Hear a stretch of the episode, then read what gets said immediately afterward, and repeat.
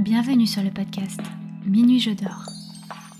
Bonjour à tous, je suis enchantée de vous retrouver aujourd'hui pour ce nouvel épisode de Minuit je dors. Comme vous le savez peut-être, si vous avez déjà écouté le tout premier épisode de la chaîne, Le sommet en 2021, et d'ailleurs si vous ne l'avez pas encore fait, n'hésitez pas à aller l'écouter avant de poursuivre cet épisode. Minuit je dors a pour vocation de vulgariser l'univers du sommeil. Comprendre comment mon sommeil fonctionnait m'a permis non seulement de l'améliorer, mais surtout d'en finir avec mes insomnies chroniques. Et après plusieurs années à étudier celui-ci, le sommeil est devenu une véritable passion pour moi et un sujet sur lequel je ne cesse jamais de me renseigner tant il m'intéresse. Et de cette passion est née bien évidemment l'idée de créer un podcast sur le sommeil qui permettrait à tous de comprendre simplement comment il fonctionne et comment il est possible de l'améliorer. En effet, vous proposer mille et une fausses solutions miracle n'est absolument pas mon but. Cela ne servira à rien d'ailleurs. Chaque individu est différent et le monde magique du sommeil est extrêmement vaste. De plus, il n'est pas considéré comme magique par tout le monde,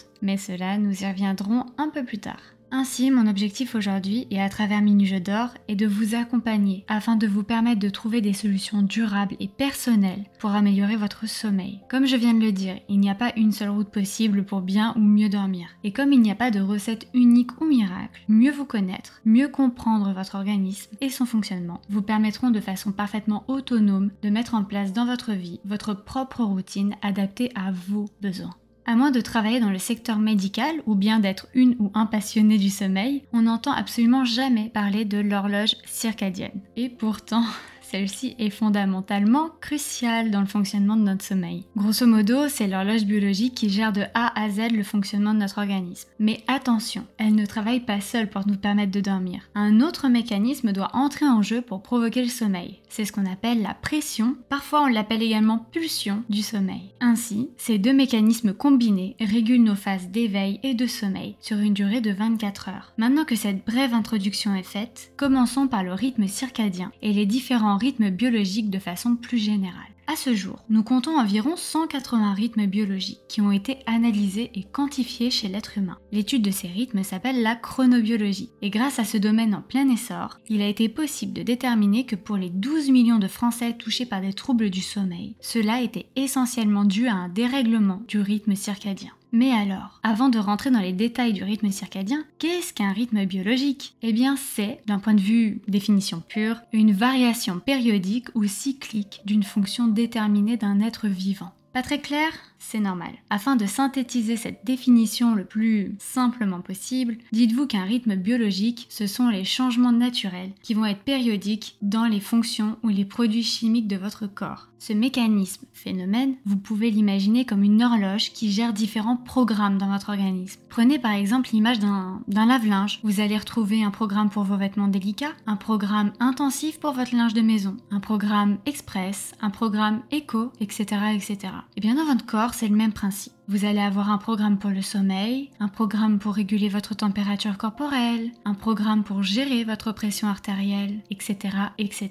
Vous avez compris? Nous avons donc tous une super horloge ou bien horloge principale qui va venir gérer nos différents programmes internes. Et bien sûr, celle-ci, comme je l'ai dit, va changer naturellement à cause de produits chimiques qui sont bah, justement produits dans notre corps, mais qui peut également être influencé par des facteurs externes comme des médicaments ou encore la lumière du soleil. Retenez bien ce dernier élément car il est très important. Le plus célèbre de ces rythmes biologiques, c'est le fameux rythme circadien, celui qui nous permet notamment de nous adapter à l'alternance du jour et de la nuit, et qui vient donc réguler quotidiennement notre heure de réveil et l'heure à laquelle nous devons nous coucher. Mais l'horloge circadienne est en réalité bien plus que cela. C'est d'elle dont dépendent nos humeurs, nos émotions, notre mémoire, notre température corporelle, notre rythme cardiaque, notre métabolisme, notre appétit et notre soif, ainsi que la sécrétion des principales hormones qui permettent la régulation du sommeil la mélatonine et le cortisol. Par ailleurs, il existe également deux autres grands types de rythmes biologiques, le rythme infradien et le rythme ultradien. Je ne vais pas vous expliquer en détail le fonctionnement de chacun de ces rythmes. Retenez juste que les rythmes infradiens ont une fréquence inférieure au rythme circadien et sont donc supérieurs à une durée de 28 heures, tandis que les rythmes ultradiens ont une fréquence supérieure au rythme circadien et sont donc nettement plus rapides. Par exemple, le rythme d'environ 90 minutes qui règle la périodicité du sommeil paradoxal chez l'homme est un rythme ultradien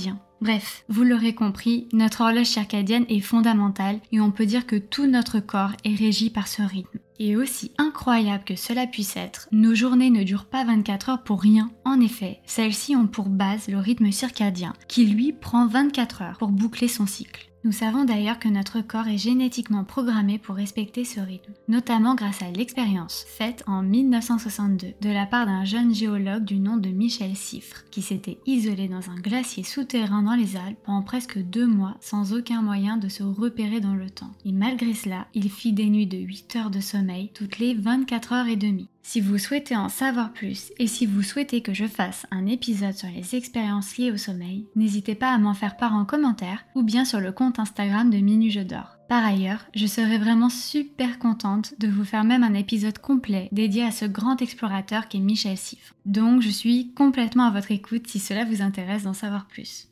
Revenons à nos moutons. Vous l'aurez compris, un grain de sable dans ce magnifique mécanisme et les conséquences sont sans appel pour nous. Troubles du sommeil, mais également du système immunitaire, du métabolisme, etc. etc.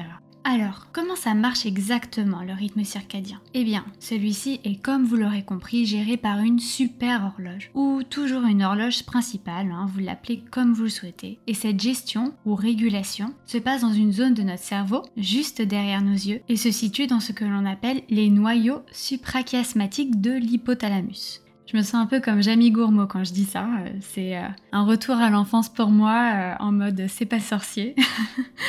Alors qu'est-ce que c'est que ça? Eh bien c'est simplement notre générateur de rythme journalier. Ça fait à peu près la taille d'un grain de riz et ça comporte des dizaines de milliers de neurones. Les noyaux suprachiasmatiques occupent un emplacement stratégique pour recevoir certaines informations, comme notamment les signaux de lumière qui entrent donc dans nos yeux. Et c'est ce phénomène qui permet de nous mettre en route pour une nouvelle journée basée sur une durée de 24 heures. Ainsi, on comprend pourquoi il est important de tenir compte de l'évolution des cycles jour-nuit en fonction des changements de saison. Grosso modo, les horaires d'hiver ne sont pas les mêmes que ceux d'été et donc cela vaut aussi pour notre sommeil. Nous avons généralement plus besoin de dormir en hiver qu'en été.